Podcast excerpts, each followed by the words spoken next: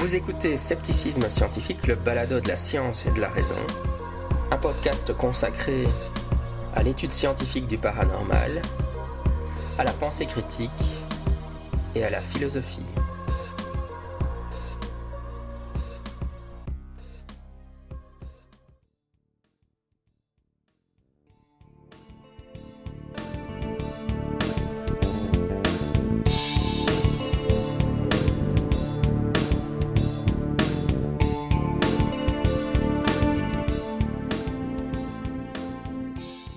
Scepticisme scientifique, le balado de la science et de la raison. Alors bonjour tout le monde. Aujourd'hui, je suis avec Frédéric Thomas. Salut Frédéric.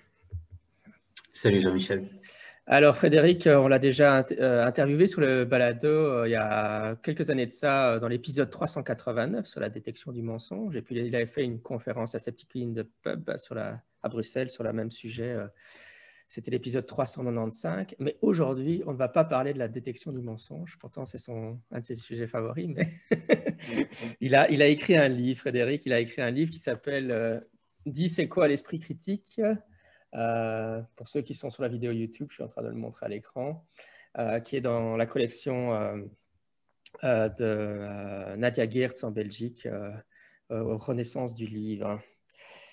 Euh, bah, avant, avant, de parler un peu du livre, donc oui, en fait, pour les auditeurs, forcément, c'est un livre d'introduction à l'esprit critique. C'est des sujets, si vous écoutez Scepticisme scientifique, vous connaissez bien, mais je voulais faire un petit coup de pub à Frédéric. Euh, et euh, comment dire, parce qu'on me demande souvent qu'est-ce que tu conseilles comme livre pour les adolescents et des choses comme ça. Donc voilà, on va, on va présenter son livre et voilà, on le conseille pour les adolescents, c'est ça qu'on va en dire principalement.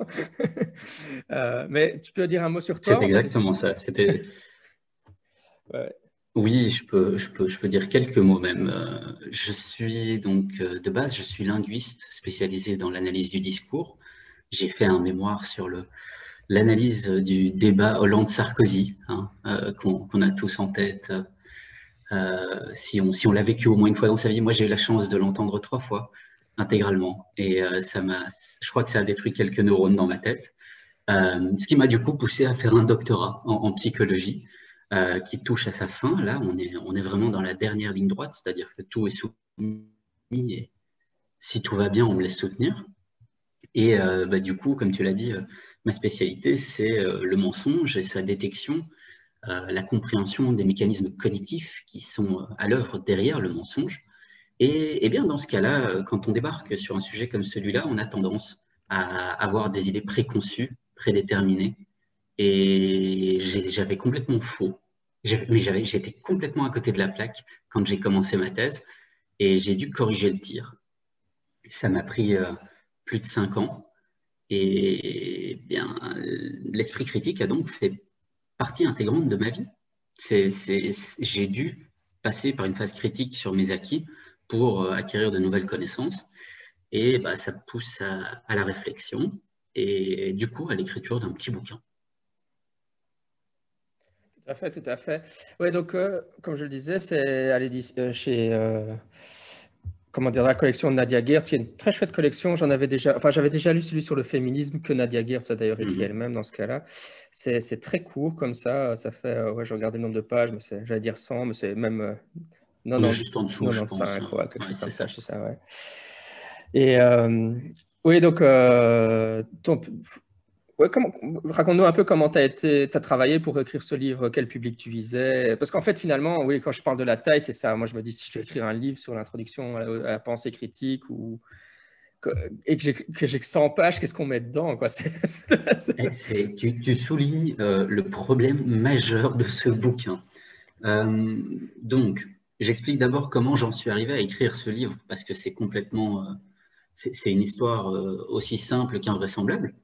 Euh, donc, je connaissais Nadia Gertz euh, parce qu'elle avait enseigné dans le lycée où j'étais. Euh, j'étais au lycée Émile Jacquemin. Et donc, j'avais eu l'occasion de la croiser plusieurs fois.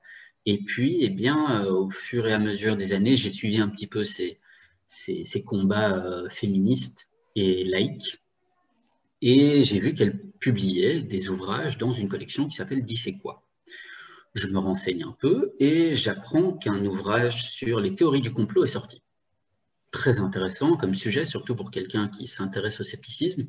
Donc, j'achète euh, le livre de Sébastien Chenavet, qui s'appelle Dis c'est quoi les théories du complot, et j'ai trouvé ce bouquin génial.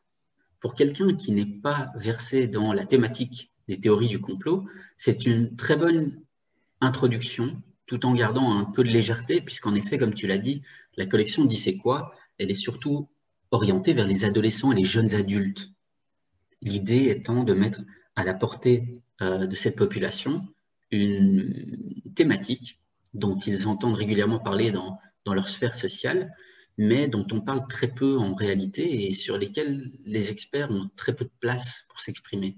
Donc on parle de thématiques comme les théories du complot, mais également les droits euh, humains, les droits de l'enfant, euh, le, ce que c'est un génocide, euh, toutes des thématiques très sympathiques, hein, tu l'entends, le féminisme, la religion, la franc-maçonnerie, bref, autant de sujets, l'antisémitisme qui est un des derniers qui est sorti d'ailleurs en même temps que le mien, euh, et il n'y avait rien sur l'esprit critique.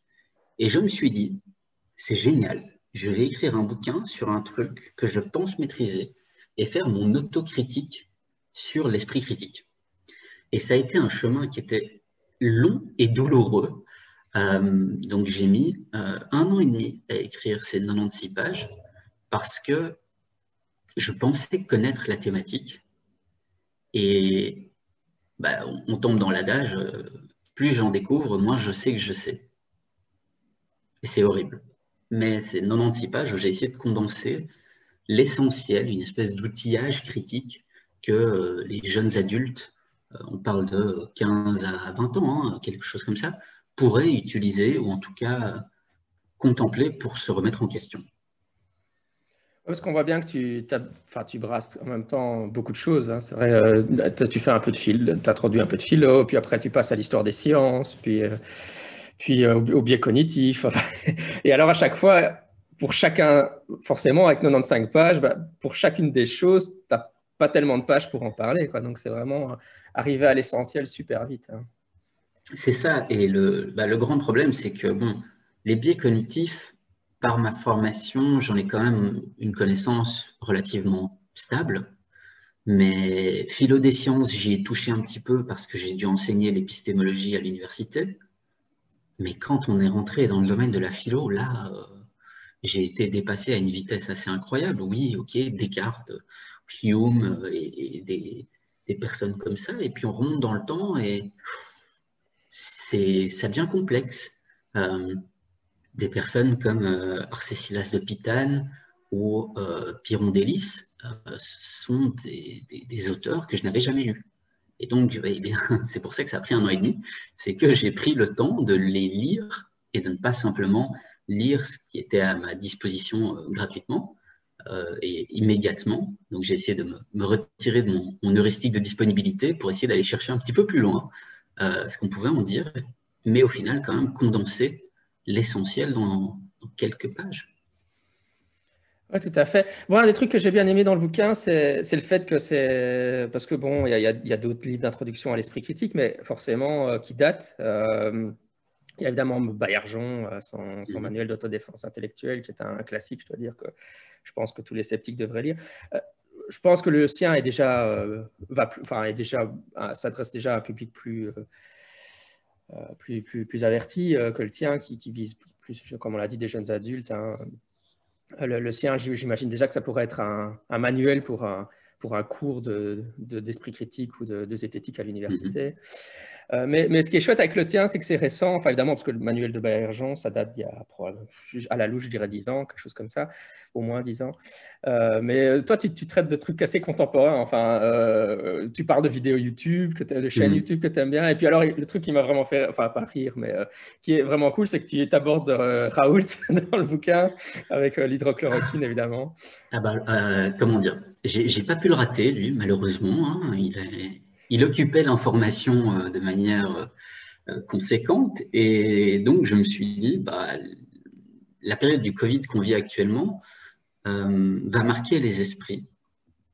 Et Didier Raoult est clairement une figure de proue médiatique lorsqu'on parle du Covid. D'ailleurs, on l'entend plus vraiment là en ce moment. on ne sait pas ce qui se passe vraiment, mais les chiffres, en tout cas dans sa région, ne sont pas rassurants. Donc, je pense qu'il a dû écrasé un petit peu. Euh, mais en tout cas, il, était partout et on avait beaucoup tendance à croire ce qu'il disait. Pourquoi? Parce qu'il y avait un effet d'autorité de la personne, fatalement. C'est l'effet blouse blanche du médecin qui a mis des milliers de publications, euh, tellement de publications qu'il devrait en publier une tous les six jours si j'ai bonne mémoire. Enfin, c'est quelque chose d'assez invraisemblable. Et du coup, je me suis dit, bon, on va essayer de détailler un petit peu comment on peut s'y prendre lorsqu'on est face à ce genre d'informations. Comment est-ce qu'on peut adopter une démarche plus lente, hein, parce que c'est de ça qu'il s'agit au final. Et donc, j'ai expliqué eh bien, ce que j'ai fait lorsque la, première publication euh, de, Didier Raoult est sortie, c'est euh, aller lire la publication. Alors, c'est pas à la portée de tout le monde, je suis bien d'accord, mais l'idée là derrière, c'est de donner peut-être une notion clé, qui est celle du groupe contrôle. Une étude sans groupe contrôle ne peut pas affirmer l'effet d'une médication si on n'a pas la preuve que le placebo n'a pas le même effet. Et dans son étude, eh bien, il n'y a pas de groupe contrôle. Bon, qu'est-ce qu'on en pense dans ce cas-là? Eh bien, on ne peut pas tirer de conclusion de ça. On ne peut pas tirer de conclusion de l'étude qu'il met en avant médiatiquement. Donc, on en revient du coup à nos philosophes antiques. Hein. on, suspend euh, notre jugement et on, atteint un état euh, d'incrédulité qui, en fait, est relativement euh, agréable et confortable au final quand on, apprend à adopter cet état d'incrédulité, de dire, bah, en fait, on ne sait pas, ça fait du bien cognitivement parlant. Oui, c'est ça. Et, ce que tu viens de dire là, finalement, c'est ce que tu décris en, un peu plus long dans le livre. Tu, tu expliques, parce qu'on oui, ne l'a pas encore dit, mais en fait, le, livre est un dialogue avec ton neveu, si mes souvenirs sont bons. Euh. Ah, mais est-ce vraiment mon neveu? Là est la question.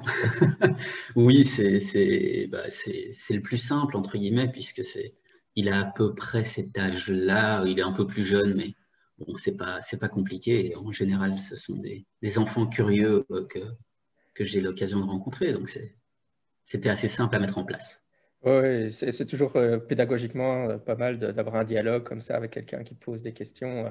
Et c'est vrai que donc, ton, enfin, le personnage de ton neveu donne pose des questions et tu, lui décris, par exemple, là, ce que tu viens de dire pour Raoult, la procédure, tu es allé lire l'article, puis tu, observes. Et donc, ce qui, est, sympa, moi, je trouve, c'est que ça donne vraiment des exemples concrets. D'ailleurs, à ce moment, certains moments, euh, euh, tu, donnes un exemple plus théorique et puis euh, ton neveu, par exemple, pour les biais cognitifs, ton neveu te relance et dit, mais tu n'aurais pas un exemple plus concret dans la vie réelle ou quelque chose qu'on peut vraiment utiliser de manière concrète Ça, j'ai vraiment bien aimé. C'était tout le challenge, en fait. C'est que euh, quand on aborde des sujets comme la psychologie, comme la philosophie, on reste souvent dans une démarche un peu théorique pour les jeunes et c'est très difficile de les mettre euh, au contact en fait de cette euh, philosophie et de cette psychologie dans le monde réel.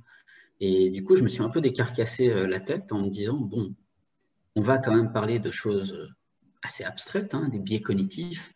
C'est quelque chose quand on les explique, quand on explique les heuristiques, ce sont des éléments extrêmement abstraits et difficiles à concevoir. Et donc, on essaye de trouver des exemples contemporains, hein, puisque c'était ça le gros challenge. Donc, oui, euh, YouTube y est passé fatalement, euh, Amazon y est passé, euh, le Covid y est passé, voilà, autant de, autant de choses qui, qui m'ont permis en fait d'appuyer et d'illustrer ces, éléments, ces outils de l'esprit critique. Oui, oui. Euh, dans, tous ces outils, euh, parce que voilà, tu, comme tu brasses différentes choses, euh, en, fait, en fait, finalement, pour en revenir à ce que peut-être la définition de l'esprit critique, enfin, il y a le pôle philosophie, il y a le pôle science, il y a le pôle biais cognitif, etc. Qu'est-ce qui, qu'est-ce qui, te semble le plus intéressant en fait, c'est une question un peu vague que j'ai en tête, mais ma, ma question, c'est un peu, c'est quoi ta conception de l'esprit critique? C'est quoi l'esprit critique pour toi, alors après tout ce cheminement que tu as fait? C'est génial. J'ai écrit un bouquin de 96 pages et en fait, je ne sais toujours pas répondre à cette question de manière précise. C'est horrible. En fait, ce bouquin a été une vraie introspection pour moi. Ça a été un vrai cheminement euh, dans ma conception de l'esprit critique parce que on, est tous, on pense tous être doués d'esprit critique on pense tous avoir ces outils qui nous empêchent de nous tromper. Et je pense qu'on a un joli biais d'optimisme à ce niveau-là. En fait, on, on ne connaît pas grand-chose. Oui, on connaît les biais, oui, on a entendu parler de certains outils qui nous permettent de vérifier des fake news, etc. Mais qu'est-ce que c'est vraiment l'esprit critique? Pour moi, l'esprit critique, c'est notre capacité à nous remettre en question lorsque nous sommes face à une information qui nous semble extraordinaire ou même euh, qui flatte notre esprit, mais c'est également un chemin qui vise à nous porter vers une libre pensée.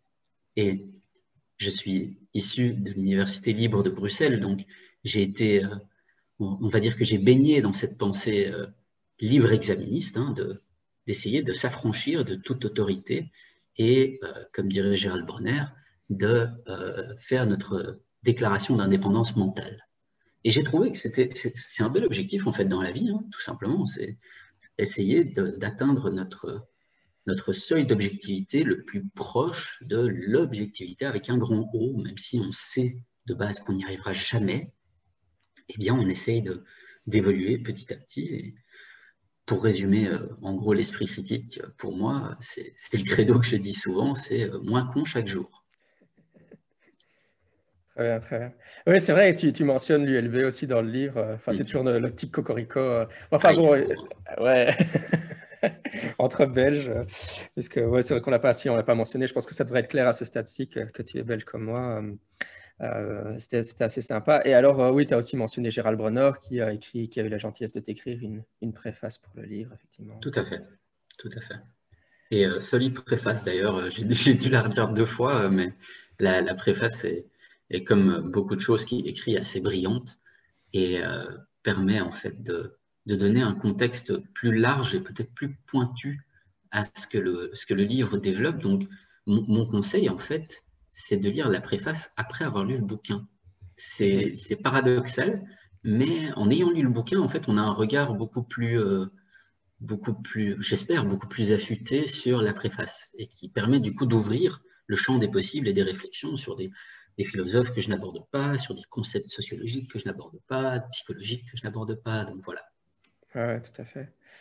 De toute façon, euh, c'est vrai qu'on conseille pour les jeunes adultes, mais euh, moi, je l'ai lu avec intérêt. Hein, euh. En fait, moi, j'aime bien lire les livres d'introduction parce que je trouve que ça donne toujours à réfléchir. Même si quelqu'un plus expérimenté dans le domaine, comme moi, j'aime bien me dire ah ben, comment est-ce qu'il a abordé le sujet, quelles informations il présente, dans quel ordre? C'est toujours. Et puis, rien que pour les exemples que tu donnes, qui sont justement contemporains, c'est assez gai de voir les, exemples que tu abordes. Donc, moi, je, le conseille même à des, adultes. Euh, des adultes je, pense que, ça fait jamais mal de se rafraîchir un petit peu. Les, livres dont on entend parler, souvent dans le domaine zététique hein, ou dans le domaine sceptique, ce sont des, livres qui commencent petit à petit à dater. Et ben, moi, mon objectif, c'était d'essayer de remettre un petit peu ces concepts au goût du jour, de les vulgariser, mais au sens premier vraiment du terme, c'est de mettre, euh, mettre ces concepts à la, à disposition pardon, du peuple et, euh, bien d'introduire de nouveaux éléments aussi, fatalement. Alors, les sceptiques qui se tiennent au courant n'apprendront peut-être pas grand-chose, mais j'espère avoir produit un travail qui peut être utile dans un cadre pédagogique, euh, dans, le cadre de, des problèmes actuels qu'on rencontre euh, quand il s'agit de parler de libre expression et de liberté de penser, eh bien, euh, ce genre de, réflexion est pour moi plus que fondamental. Non, c'est clair. enfin, tu fais bien d'insister là-dessus. Sur euh, l'aspect mise à jour m'a vraiment frappé parce que le, effectivement, un jeune de, de 18 ans à l'heure actuelle, il aura grandi avec YouTube, etc. Mm. Et donc, si on lui présente un livre sur l'esprit critique qui finalement ne mentionne même pas YouTube, il y a une sorte de, décalage qui se crée. insidieux, C'est exactement ça. Et en fait, c'est tout l'avantage de cette collection qui est assez, assez intéressant, c'est de parler à des jeunes, en tout cas des jeunes fictifs, hein, puisque on, ne les rencontre pas forcément, mais ça nous permet en fait d'essayer d'adopter leur point de vue. Et c'est une autre des clés de l'esprit critique pour moi, hein. c'est comprendre l'autre sans le juger et essayer d'adopter son point de vue et de progresser avec cette personne petit à petit. Ça ne veut pas dire qu'on est tout à fait d'accord avec ce qu'elle dit, hein, loin de là, mais ça nous permet en fait de sortir d'une posture de sachant et d'adopter une posture d'horizontalité avec l'autre et de, se mettre en fait à son niveau. Une fois qu'on est à son niveau, et puis on peut dialoguer beaucoup plus facilement. Oui, chez nous, en Belgique, en France, c'est toujours, ça dépend. Mais chez nous, on a les cours de religion, morale, citoyenneté mmh. maintenant. Et mmh. je pense que pour quelqu'un qui donne cours dans le secondaire supérieur, euh, c'est un outil qu'il peut franchement utiliser. Euh. Enfin, tu es, prof aussi, c'est ça que tu disais? Oui, alors j'ai la chance d'enseigner cette année à, l'université Sorbonne Nouvelle en psychologie de la communication. Et euh, j'enseigne donc au premier semestre des, cours méthodologiques, hein, où du coup je suis obligé de parler de choses comme les biais, mais pas les biais cognitifs, les biais de manipulation, les biais méthodologiques qu'on peut mettre en place dans le cadre d'un questionnaire ou dans le cadre d'un entretien. Et puis au deuxième semestre, ce seront des cours plus, plus pratiques et théoriques à la fois, puisqu'on parlera notamment de psychologie de la communication à proprement parler. Mmh, super, super. Très bien, mais écoute, euh, ouais, j'espère que ça aura donné envie à, soit à, mes auditeurs, soit de, lire le livre pour eux-mêmes, soit de l'acheter et de l'offrir à leur petit-neveu, comme quand tu parles à ton petit-neveu dans, dans, le bouquin. Je pense que c'est un beau cadeau, mais ça peut être un cadeau empoisonné. Euh, si on l'offre comme ça, sans justifier, sans expliquer davantage, et même sans le lire avec la personne, je pense que le, cadeau risque d'être mal reçu. C'est un peu comme recevoir un aspirateur à Noël et penser qu'on est dégueulasse. Euh, là, recevoir un bouquin sur l'esprit critique, c'est euh, félicitations, tu es un débile. Non, non, c'est pas ça. Il s'agit en fait d'essayer de, En fait, ce livre est pour moi une clé de dialogue euh, c'est quelque chose qui vise à rassembler les gens et à discuter sur certains points. Et j'ai des gens qui m'ont fait un retour sur, euh, le bouquin, euh, parce que notamment dedans, je dis que Dieu est infalsifiable. et quand on touche à la politique ou à la religion, eh bien fatalement, il y a des retours, mais le bouquin permet d'en discuter et d'échanger dessus. Et donc, j'espère que ça va susciter la discussion et le débat. Oui, c'est vrai, parce que tiens, j'en profite pour le mentionner. Euh, il y a un groupe euh, zététique sur Facebook qui s'appelle Enfants Z, où euh, c'est des zététiciens qui se conseillent entre eux des livres pour les enfants et les adolescents. Et c'est vrai qu'on se retrouve finalement à souvent conseiller des livres d'introduction à la méthode scientifique ou sur mmh. l'astronomie, etc. Mais de manière assez étonnante, c'est assez fou le, fait qu'il y ait finalement peu de livres sur l'esprit critique à destination des enfants et des adolescents. C'est ça. J'ai le souvenir d'une bande dessinée sur les théories du complot euh, et puis, ben, pour les adolescents, j'ai rien trouvé vraiment qui permettait, même en, langue euh, anglaise, hein, c'est pas toujours facile à trouver. Et du coup, eh ben, on, essaye de remplir un peu le, gap que ça, que ça crée. Et voilà, ça fait 96 pages, c'est pas énorme, 96 pages pour nos amis français. Et on espère que ça, oui, je crois que la, la bande dessinée, c'était Gérald Bronner qui l'avait fait, donc elle était quand même déjà d'un autre niveau. D'un autre niveau, oui, c'était pas. je, n'ai pas cette prétention-là du tout dans ce bouquin. Euh, c'est vraiment une, une, mise à plat en fait des, des, des théories et des outils. Quoi. Oui, mais je pense, enfin, c'était pas, c'est dans le sens que je pense qu'il faut aussi un continuum de difficultés dans les produits qu'on propose. Euh, enfin, je veux dire, je trouve que Gérald Bronner, évidemment, ce qu'il fait, c'est très intéressant, mais c'est mm. pas forcément ce qu'on donnerait comme première lecture à quelqu'un. Euh, non, non, en effet. Euh. Écoute, moi, j'ai tenté la lecture de Alexandre Coiré. Je sais pas si tu vois. c'est de l'astro, astrophysique. C'est waouh, euh, j'étais pas prêt. je, oh. n'avais pas tous les outils et pourtant c'est un livre essentiel lorsqu'on parle d'esprit de, critique et de scepticisme. Mais euh, waouh, Ouais, non, c'est clair. Ouais, parce que par exemple, moi, on me demande, comme j'ai fait Zach et Zoé pour les enfants de primaire, on me dit, bah, qu'est-ce que je fais, qu'est-ce qu'on peut donner après? Bon, alors le tien, moi, je dirais euh, secondaire supérieur quand même, donc 16, 17, 18. Donc en fait, il nous manque encore quelque chose dans la tranche secondaire inférieure, je dirais. Il y a encore, il y a encore du travail à faire, mais euh, c'est vrai que c'est bah, je le... hein. non, mais c'est alors c'est très compliqué aussi parce que l'avantage de cette collection, c'est qu'elle est dédiée à l'enfant euh, quasi adulte, hein, mais aller parler d'esprit critique dans un bouquin pour les 12-15 ans, euh, à moins que ce soit quelque chose de, fictionnel qui a pour, euh, pour sous-couche l'esprit critique, on ne pourra pas aborder toutes les, thématiques aussi frontalement que je pourrais le faire dans le bouquin, en, mentionnant directement les biais cognitifs, en mentionnant directement toute l'histoire de, l'objectivité au XVIIIe siècle. Enfin, il faut du coup un brin de pédagogie et probablement switcher théorie-exemple pour partir de l'exemple et découler après vers la théorie. Mais voilà, s'il y a des éditeurs qui souhaitent discuter de ça, je pense qu'on a, on a beaucoup de boulot là-dessus en tout cas. Ouais, j'ai récemment trouvé des livres comme par exemple sur l'effet du Cottingley, il y a un roman qui est sorti, euh, ou alors, euh, oui, euh, Abgral avait sorti un livre sur les sectes qui était un roman avec quelqu'un dont les parents rentrent dans une secte. Donc en fait, c'est comme tu dis, hein, une fiction, mais qui introduit finalement la pensée critique par la bande. Mais évidemment, ça n'aborde qu'un seul sujet. Quoi. Évidemment, Abgral, dans les années 90, c'était euh, début des années début, c'était sur les sectes. Celui sur l'effet du Cottingley, bon, bah, c'est le paranormal et la fraude dans le paranormal. Mm-hmm.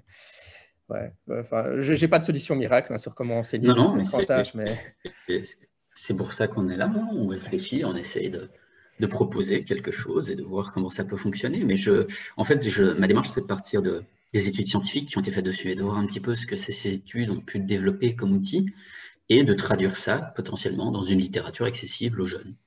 Ah, génial. Cool. Euh, ouais, j'avais envie de te demander, c'est quoi tes projets futurs? Est-ce que tu as, enfin, voilà, as terminé ce livre Je suppose que tu es un peu dans, dans l'épuisement post-accouchement du livre.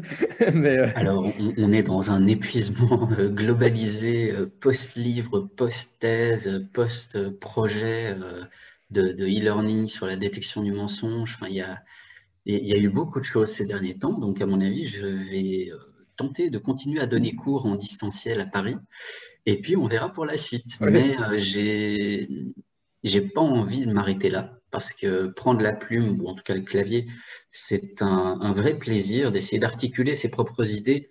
Et à tous ceux qui nous écoutent, euh, faites ceci, articulez vos idées à l'écrit. C'est, on prend le temps en fait de se rendre compte qu'on ne sait pas grand-chose on cherche à approfondir du coup euh, ce qu'on ne sait pas. Et euh, bah, comme je vous l'ai dit, euh, moins con chaque jour, ça passe par là. C'est écrire ce qu'on découvre, écrire ce qu'on pense et se rendre compte de nos propres limites. Si tout le monde faisait ça, je pense qu'on s'entendrait beaucoup mieux. Ah bah c'est un, joli mot de la fin alors. Bah, écoute, euh, merci euh, pour cette interview. Et puis, euh, bah, écoute, quand tu auras un nouveau projet, je te, on te réinvitera évidemment. ah bah c'est bien gentil. Moi, c'est toujours un plaisir de discuter sur le podcast, hein, bien entendu. Moi, j'adore votre travail. Alors, je ne suis pas tout, hein, parce que vous êtes tellement prolifique que j'arrive pas à suivre. Mais tout ce qui a trait à, la psychologie et, et à l'esprit critique, à la philo des sciences, je trouve ça fascinant. L'interview que vous aviez faite avec euh, Pascal Wenger euh, récemment, j'ai adoré. et puis j'ai retrouvé des collègues aussi comme Kenzo Nera, donc dans, un des derniers épisodes là. Donc voilà, c'est toujours un plaisir de discuter avec vous. Merci, merci. ouais, au revoir, à une prochaine. Ciao, ciao. Merci. Bye.